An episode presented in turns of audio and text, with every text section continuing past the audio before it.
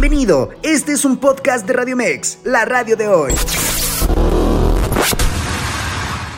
¿Qué tal amigos de Radio Mex Noticias? Con el gusto de saludarles. A continuación lo más relevante en el mundo de los deportes. Y arrancamos con el fútbol mexicano, pues previo a lo que será su duelo ante el Motagua por la CONCACAF Champions League, el capitán de los Tigres Pizarro habló acerca de la salida de Marco Antonio Chima Ruiz.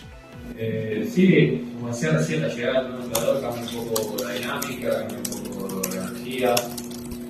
Creo que fue lo que pasó con, el chico, porque era una persona que me improvisaba, que conocía ese fútbol. Y como decía recién, ojalá que ya la mano de, de Robert se vea ya el jueves, porque él vea que es lo mejor para, para dar esta vuelta. Y después la segunda manera. Sí, ¿cómo ha sido la comunicación con, con No, Robert? bien, desde el momento que llegó ha tenido un diálogo muy abierto, es una persona que ha estado mucho tiempo acá, que sabe lo que es, eh, jugar con esta camiseta, lo que es el Tigre, entonces de ahí volver a las bases y un poco volver a ese equipo que, que merece esta discusión.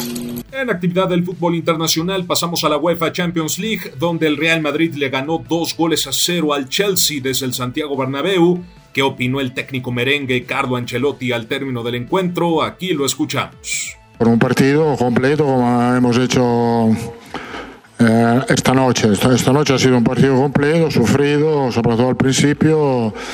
Y después eh, hemos, eh, el objetivo era tomar ventaja, la hemos tomado, pero tenemos, estamos ciertos que hay que sufrir otra vez porque Chelsea es un muy buen equipo con muy buenos jugadores eh, y hay que luchar otros 90 minutos. Pasamos al béisbol de las grandes ligas, donde José Urquidi obtuvo su primer triunfo de la temporada 2023 de la MLB, al doblegar por siete carreras a cero a los Piratas de Pittsburgh, siendo parte de los Astros de Houston, en el diamante del PNC Park. Hasta aquí los deportes, mi nombre es Diego Farel y yo los invito a que se quede con nosotros aquí, en la radio, la radio de hoy. Pásela bien, hasta mañana.